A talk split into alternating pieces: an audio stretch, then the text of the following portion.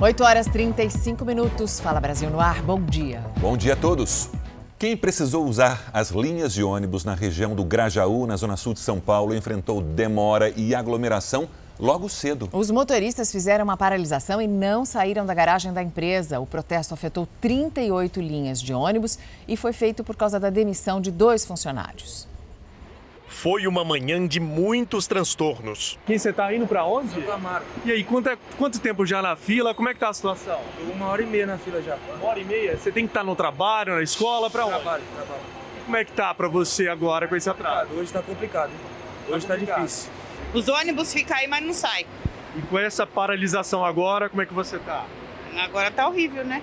A Mariana tinha aula na faculdade. Sabe que o atraso vai trazer prejuízo. Provavelmente hoje estou indo pra faculdade é, e provavelmente vou chegar atrasada, perder aí metade da aula, né? Que é uma aula importante, que eu tô no último ano. As filas estavam enormes.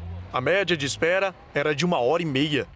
É um transtorno. Você sai de casa, sai de casa 5 horas da manhã, chega aqui 5 h 15 5 h 20 sai daqui Agora- 6 h 40 6 h 30 até agora nada. E quando tem paralisação, como é que fica? Aí você tem que aventurar, você tem que pegar um, pega, descer em Santa Amaro, pegar outro e aí você paga do seu bolso outra condução. Então fica difícil pro trabalhador. Isso já vem de muito tempo, de muitos anos, tá- então tá difícil pra gente. Além da espera, muita revolta. Tá muito difícil, moço. Isso não, a gente não merece isso, não. A gente paga a condução para ficar sofrendo esse, esse protesto desse jeito. Eu sinto. É muito difícil, né? É complicado, né? Você tra- ter que trabalhar e chegar, não ter ônibus para você ir trabalhar, né? Ônibus lotados e muito caos. Pessoas tentando chegar no trabalho, mas não conseguem por causa da paralisação. Aqui no terminal da Varginha, na zona sul de São Paulo, muita aglomeração e fila para tentar embarcar nessa quarta-feira. Se a gente tivesse outra concorrência de linha, seria melhor. Mas como a gente não tem outra concorrência, é só uma empresa que funciona nessa região, aí nós ficamos refém dessa empresa. A poucos metros da estação fica a garagem da empresa. Os motoristas e cobradores fizeram a paralisação em protesto pela demissão de dois funcionários. 38 linhas que circulam na região não saíram da garagem. Os ônibus do sistema Paese, que operam em situações de emergência, foram acionados. A SP Trans diz que vai tomar providências em relação ao descumprimento da saída dos veículos e que fiscaliza a situação. Eu me sinto constrangido, né? Porque a gente paga por uma coisa e a gente acaba não tendo o o que é esperado. A polícia do Distrito Federal tenta encontrar um padre suspeito de violência sexual contra adolescentes. Segundo as investigações, ele tentava comprar o silêncio das vítimas com presentes. A nossa reportagem ouviu um rapaz que detalhou como o padre agia. Abusos sexuais cometidos ao longo de pelo menos seis anos nesta igreja em Sobradinho, cidade a quase 20 quilômetros de distância do centro de Brasília.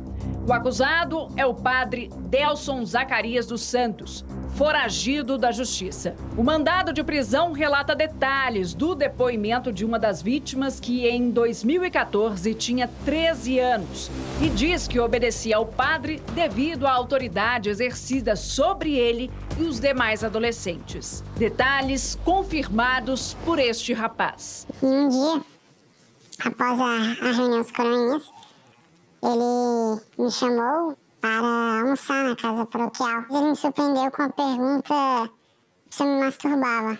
E depois ele perguntou se poderia ver meu, meu órgão. E eu disse que não. Ele insistiu, eu neguei. Ele persistiu e to- me tocou. Ainda segundo a vítima, o padre disse estar arrependido. Fiz desculpas, disse que isso não iria se repetir e que eu não precisava contar para os meus pais. O padre tentava comprar o silêncio das vítimas com presentes, como roupas e viagens. Mas o prejuízo à saúde emocional falou mais alto. E foi aí que as denúncias começaram a aparecer. A história passou a ser investigada pela Polícia Civil do Distrito Federal. Mais um entre as centenas de casos que são apurados pela Delegacia de Proteção à Criança e ao Adolescente. A gente tem em torno de 700 inquéritos hoje tramitando aqui nessa delegacia e eu diria para você que em torno de 65% a 70% são relativos aos crimes contra a dignidade sexual. Se condenado, o padre pode responder por estupro de vulnerável. A pena varia de 8 a 15 anos de prisão. A Arquidiocese de Brasília informou que o padre foi afastado e que ele não possui privilégios por conta do ofício religioso. Na visão de uma criança, eu não, não acreditaria que alguém iria acreditar em mim naquela época e todos tinham ele como respeito e isso me reprimia. Se conseguir um fiador já é difícil, uma decisão do Supremo Tribunal Federal vai complicar ainda mais a vida de quem quer alugar imóveis comerciais. Vamos a Brasília falar com a Vanessa Lima. Vanessa, muito bom dia para você. Quais são os novos riscos para o fiador? Bom dia, Mariana. São muitos, viu? Isso porque os ministros do Supremo decidiram, por sete votos a quatro, que o dono de um imóvel comercial que não receber o aluguel do inquilino podem pedir na justiça a penhora de bens de família do fiador. O Supremo julgou uma ação que contestava uma decisão do Tribunal de Justiça de São Paulo. O autor, fiador de uma locação comercial, teve o seu imóvel, único bem de família, penhorado para o pagamento dessa dívida de aluguel e o STF decidiu então manter a decisão da Justiça Paulista. O ministro Alexandre de Moraes disse que, ao assinar por livre e espontânea vontade o contrato de fiança, o fiador abre mão de impedir que os seus bens de família sejam penhorados. Sérgio. Obrigado, Vanessa. Só reforçando que a justiça vale apenas para imóveis comerciais. As crianças do Rio Grande do Sul estão no centro de uma briga judicial entre pais e o governo do estado. A justiça não aceitou o pedido do governo para derrubar a obrigatoriedade do uso de máscara para crianças. O uso da máscara de proteção passou a ser apenas recomendado no Rio Grande do Sul no dia 21 de fevereiro. Já no estado de São Paulo, o uso da máscara em locais abertos deve deixar de ser obrigatório a partir de hoje. Muita gente optou por manter o carro usado em vez de comprar um novo. Essa decisão tem movimentado oficinas mecânicas e também o mercado de autopeças. Um ajuste em um carro, troca de peças em outro. A oficina está cheia de serviço. Mas não é só agora. Os mecânicos têm trabalhado mais desde o ano passado, quando o faturamento cresceu 70%. O sonho do carro novo ficou de lado para muita gente. E manter o veículo usado em ordem foi a solução. Pela instabilidade do mercado, é, a pessoa não sabe bem ao certo se o, o, o, emprego dela vai estar garantido ou não.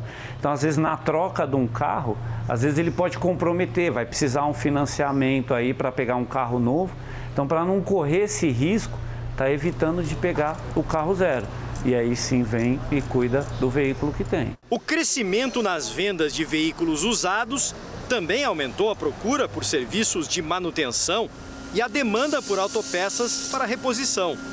Neste mercado, as indústrias faturaram no ano passado mais de 32 bilhões de reais, 33% a mais do que em 2020.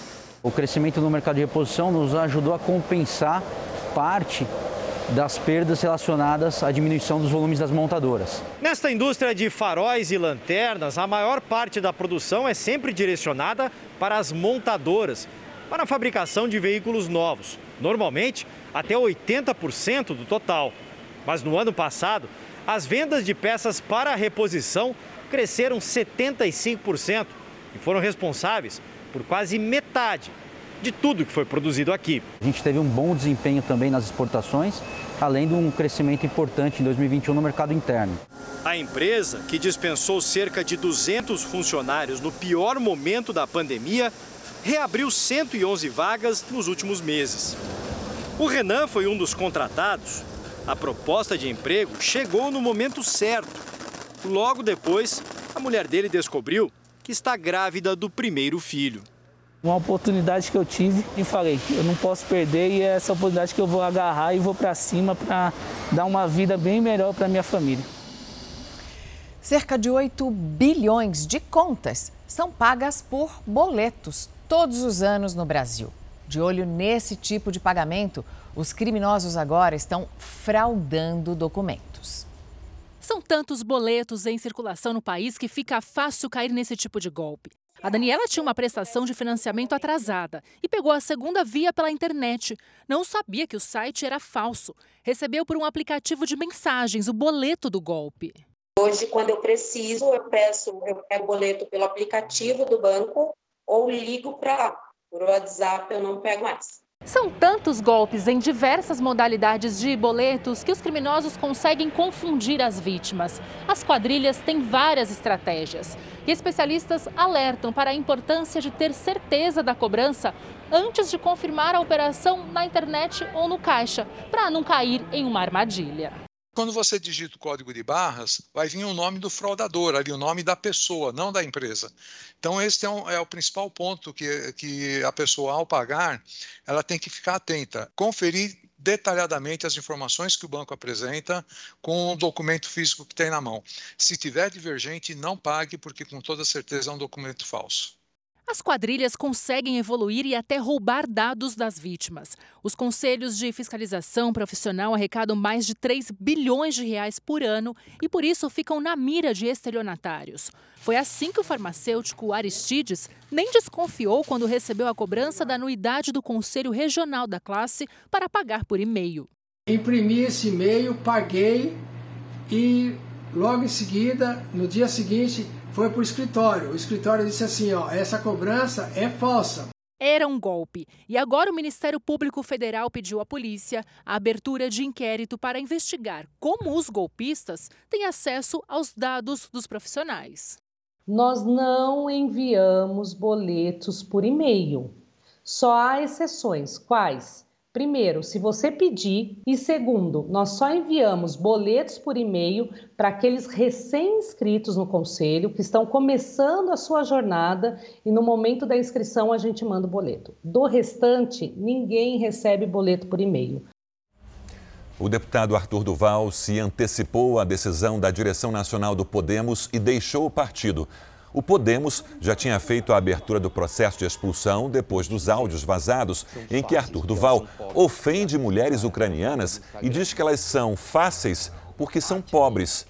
Deputado estadual, ele retirou a pré-candidatura ao governo paulista e deve enfrentar um processo na Assembleia Legislativa que pode resultar na perda do mandato. A gente vai falar sobre a guerra na Ucrânia que completa hoje duas semanas. A Rússia anunciou um cessar-fogo nas regiões dos corredores humanitários, aquelas rotas de fugas, principalmente para os civis. Mas os ucranianos dizem que essas tréguas não estão sendo totalmente respeitadas. Após 14 dias de guerra, a preocupação da Ucrânia agora é com a possível ocupação de Kiev. O Departamento de Defesa dos Estados Unidos informou que um novo comboio russo avança rumo à capital e está prestes a se juntar com os outros veículos militares que formam uma fila de 64 quilômetros. Correndo contra o tempo, o governo ucraniano tenta retirar o mais rápido possível os cidadãos da zona de guerra. Nesta manhã, vários moradores deixaram Sumi. A cidade foi atacada ontem. 21 pessoas morreram. Mesmo anunciando um cessar-fogo temporário, a Rússia é denunciada por continuar com bombardeios. Um dos ataques aconteceu durante a noite em Jitomir, onde um alojamento militar foi totalmente destruído. Para ajudar o país vizinho, a Polônia anunciou que vai disponibilizar os caças que possui aos Estados Unidos. Por não estar no conflito e nem fazer parte da aliança militar do Ocidente, essa seria uma maneira de apoiar a Ucrânia de forma indireta. Em meio aos ataques, um gesto de solidariedade. A Ucrânia criou uma central telefônica para que familiares tenham notícias dos militares russos que estão na guerra.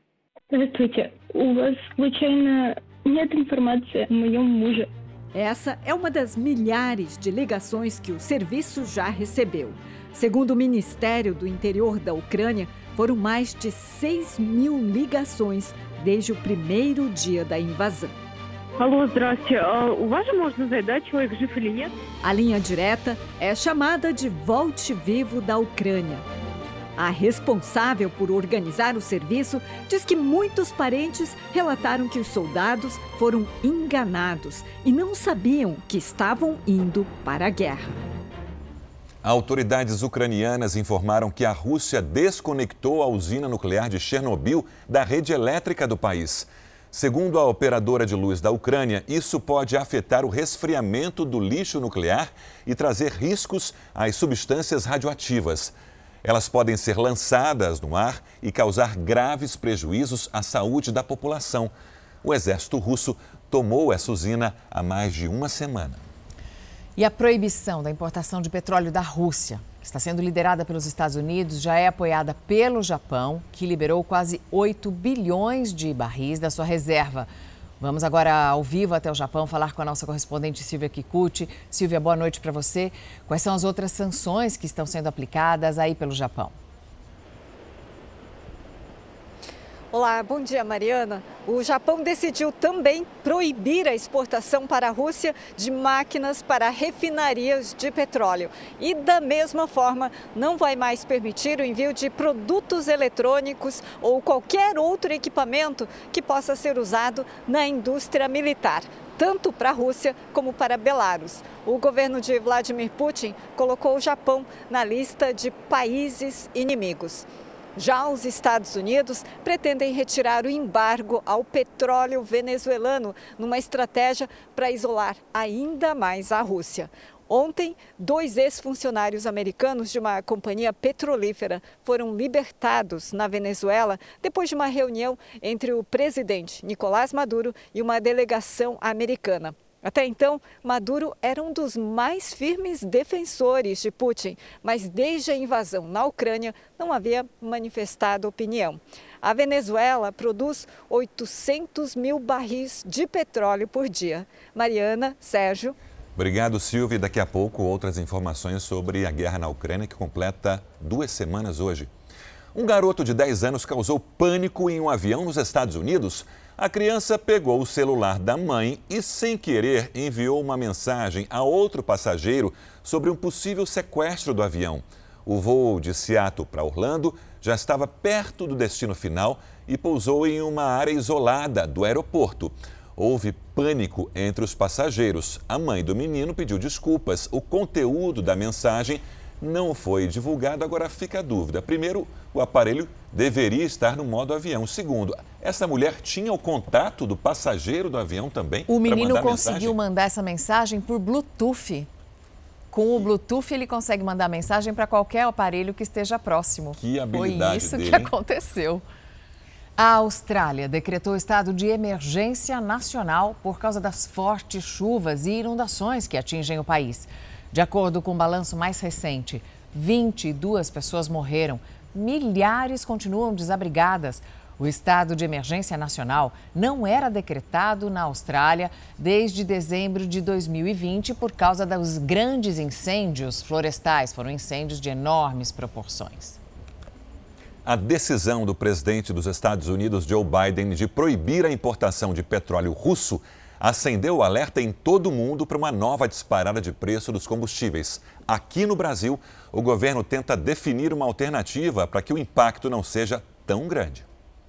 O ministro da Casa Civil, Ciro Nogueira, se encontrou a portas fechadas com os ministros da Economia, Paulo Guedes, Bento Albuquerque, de Minas e Energia, e o presidente do Banco Central, Roberto Campos Neto. A intenção é definir um pacote de medidas para conter o preço dos combustíveis.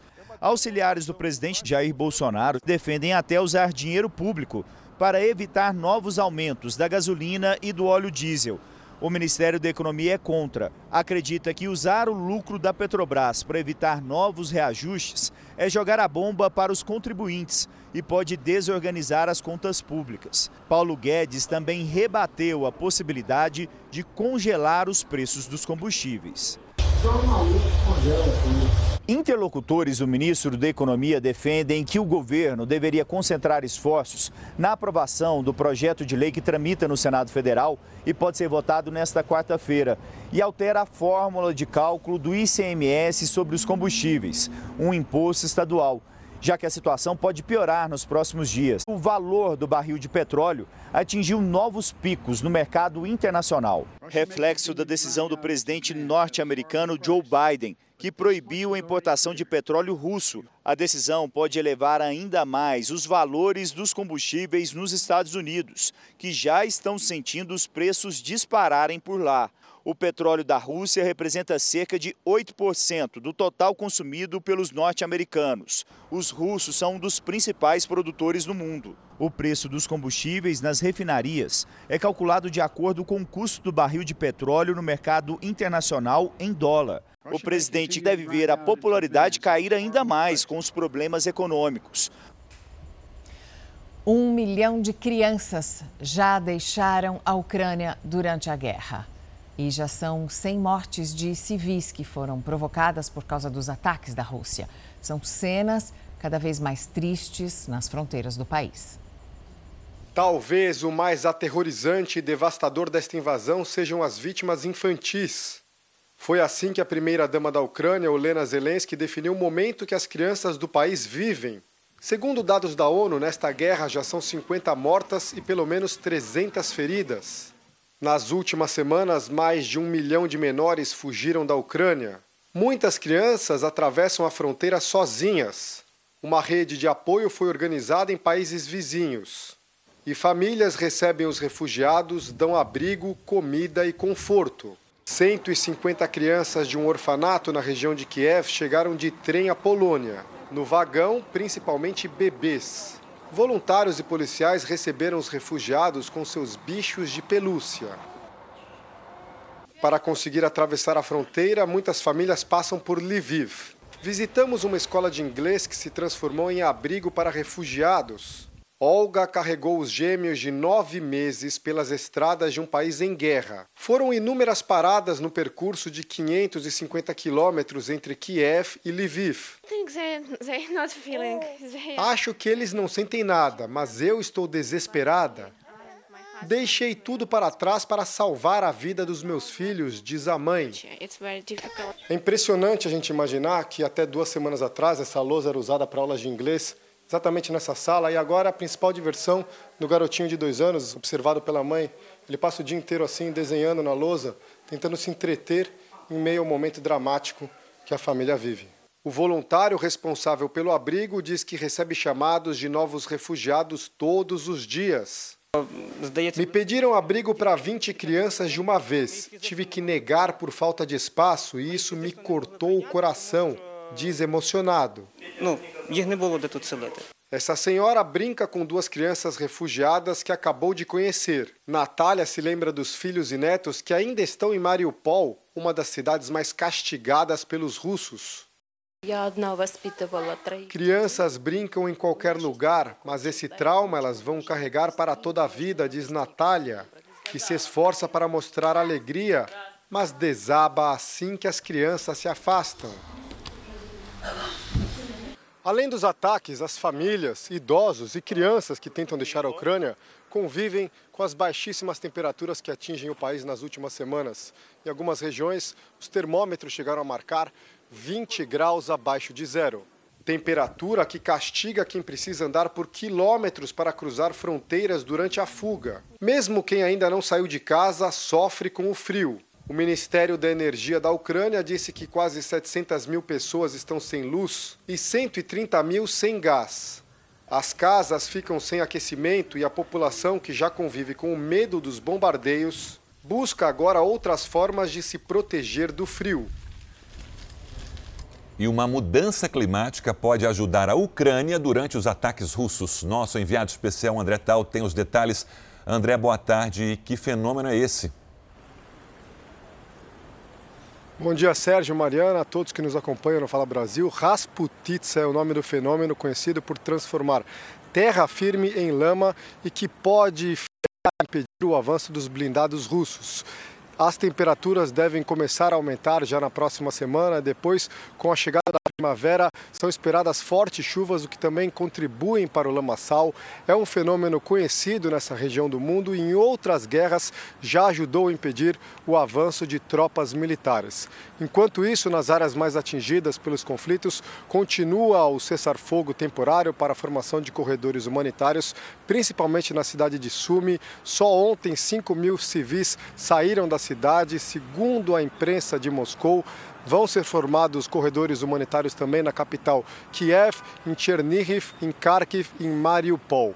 Mas o drama humanitário, o drama dos refugiados, se agrava. Para a gente ter uma ideia, ontem a ONU havia divulgado que o número total de refugiados desde o início da guerra era de 2 milhões. E agora a ONU divulgou que esse número já pode chegar a 2 milhões e 200 mil. Enquanto isso, existe a expectativa de que a diplomacia, a diplomacia avance em direção à paz. Amanhã, o ministro das Relações Exteriores da Rússia, Sergei Lavrov, deve se, se encontrar com o ministro ucraniano na Turquia. Toda a expectativa da comunidade internacional para que se encontre uma solução para o conflito, uma solução que leve à paz. Sérgio, Mariana. Obrigada, André, pelas informações. E os brasileiros que vivem na Europa também oferecem ajuda, em alguns casos, até a própria casa como abrigo para os refugiados. A invasão na Ucrânia, como disse o André há pouco, já provocou o deslocamento de mais de 2 milhões de pessoas. Mais de 2 milhões de ucranianos já deixaram o país para escapar da guerra. Refugiados que encontram um pouco de alento em ações de voluntários prontos para ajudar. O Acnur estima que hoje 12 milhões de pessoas na Ucrânia requerem ajuda emergencial humanitária e que há uma previsão em torno de 4 a 5 milhões de pessoas é que se possa ter esse deslocamento já nos próximos meses. A brasileira Aline mora em Varsóvia, na Polônia. Ela e o namorado austríaco publicaram um convite nas redes sociais para abrigar refugiados em casa. Há uma semana acolhem uma ucraniana e esperam mais dois hóspedes. A gente está no aguardo que talvez essa semana uh, chegue uma mãe e uma criança. Eu acredito que ninguém mereça não ter lugar para morar, não mereça ficar na rua, porque pessoas decidiram que vão fazer uma guerra. Este casal gaúcho também resolveu ajudar. Eles moram na Alemanha e preparam sopa quente para os refugiados que chegam à estação central de Berlim. Ao todo, cerca de 100 pessoas distribuem 400 marmitas por dia. É triste a situação, mas é muito legal saber que a gente está conseguindo ajudar. Mas tem gente que quer participar ativamente. Foi o caso do Alex, que mora na Ucrânia há sete anos e decidiu se juntar aos soldados para lutar minha esposa é ucraniana, os meus sogros são ucranianos, os meus amigos são ucranianos. O povo aqui me acolheu super bem. Então eu me sinto na obrigação, porque eu moro aqui, aqui também é minha pátria agora também. Do batalhão em que atua na capital Kiev, ele descreve como é a tensão constante ao enfrentar as tropas russas eles estão usando a população ucraniana como escudo humano, eles realmente tomam as pessoas de refém. O povo aqui está mostrando que realmente é um povo patriota, está mostrando para o mundo inteiro a resiliência deles, e não importa o tamanho das armas que tem do outro lado. A embaixada da Ucrânia afirma que já recebeu mais de 100 pedidos de informações de brasileiros sobre como se integrar à legião estrangeira, mas afirma que o governo não está recrutando voluntários. O ministro das Relações Exteriores da Ucrânia informa que mais de 20 mil pessoas de 52 países já se ofereceram para enfrentar o exército russo. De acordo com Alex, a realidade de uma guerra é ainda pior que os relatos. Milhões de pessoas saindo do país aqui com medo dessa guerra, tá? e muitos já foram mortos, inclusive nos postos de controle que os russos estavam controlando. Além da crise do petróleo, o suprimento de alimentos na Europa também preocupa. Juntas, Rússia e Ucrânia são responsáveis por um terço das exportações de trigo e cevada ao continente.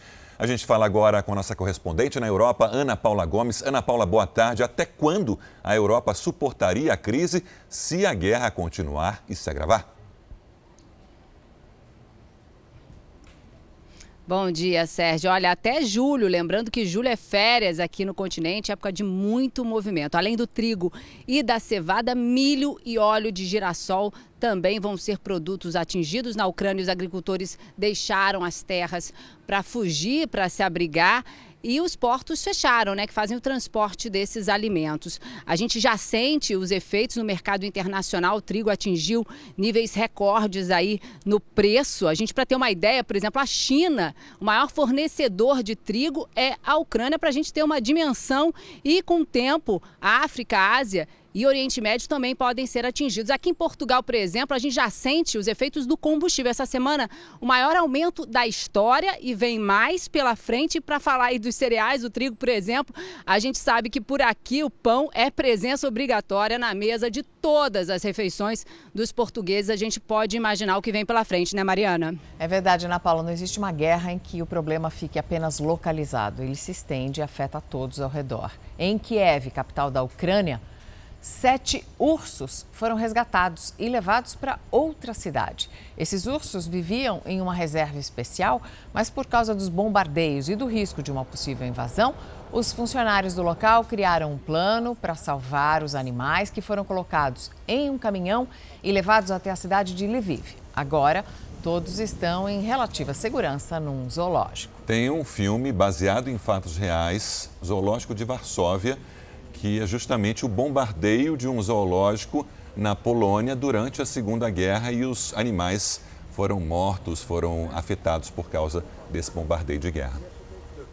O estudo de uma universidade dos Estados Unidos mostra que ter animais de estimação faz bem à saúde na terceira idade, em qualquer idade. Em né? qualquer idade, mas os idosos que têm a companhia de um bichinho em casa apresentaram uma melhora na capacidade de processar informações, até na hora de aceitar tratamentos médicos. Essa vira-lata cheia de charme é a Mel e a outra cachorrinha é a Cacau. Elas são o xodó da dona Neila. Ajudaram a superar a solidão quando ela ficou viúva há seis anos e foram grandes parceiras durante o isolamento da pandemia. Eu acho que eu ia acabar me deprimindo e ia ter que ter um tratamento. A Mel e a Cacau mudaram a vida da dona Neila. Elas se tornaram grandes amigas. Essa aproximação trouxe muitos passeios e brincadeiras, hábitos saudáveis qualidade de vida. Os benefícios são tão grandes que um grupo de voluntários desenvolveu há 13 anos um trabalho social de terapia com cães e gatos. Eles visitam asilos e hospitais. Psicólogos e fisioterapeutas, por exemplo, têm mais facilidade para lidar com os pacientes graças à ajuda dos animais. O profissional da área de saúde, ele pode, por exemplo, virar e falar: ah, olha só, o cachorrinho ele tá paradinho aqui só esperando você tomar remedinho. Toma o remedinho para ele ver. Na mesma hora, o idoso toma o remédio, come o alimento. E a ciência ajuda a explicar. Um estudo feito por cientistas da Universidade de Michigan, nos Estados Unidos, revelou que o contato com os animais melhora o desenvolvimento do cérebro. Quem cuida de bichinhos geralmente sofre bem menos com o declínio cognitivo, ou seja, perda de memória, falta de atenção e dificuldades relacionadas ao raciocínio lógico. Tanto o cachorro como o gato, ele também ele é calmante para o paciente, ele diminui muito o estresse, então ele fica muito mais relaxado, menos ansioso com esse contato com o animal. E médicos nos Estados Unidos fizeram de forma inédita um primeiro transplante de coração, junto também com o timo, que é um pequeno órgão localizado entre os pulmões e que é responsável para a defesa do nosso organismo. A cirurgia foi feita em um bebê que, na época, ele tinha seis meses de vida e agora, com um ano, ele é a prova de que o transplante foi um sucesso. Com apenas seis meses de vida, o pequeno Easton Simon passou por duas cirurgias. Uma delas, um transplante de coração. Os médicos sabiam que o risco do órgão ser rejeitado era grande. O bebê tinha o sistema imunológico muito comprometido por um defeito em um outro órgão, chamado timo. Foi então que a equipe médica decidiu pôr em prática algo inédito: transplantar também o timo do mesmo doador.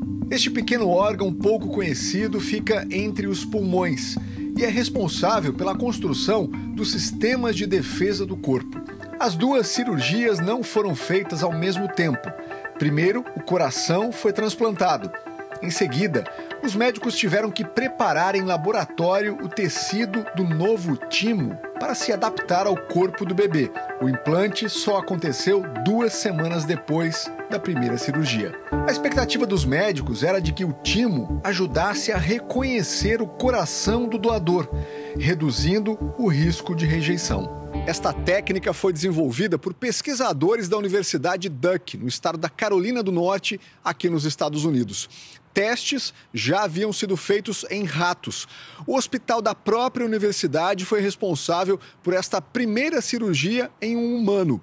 Um procedimento tão raro que precisou ser aprovado pela fiscalização de saúde americana, como a Anvisa no Brasil.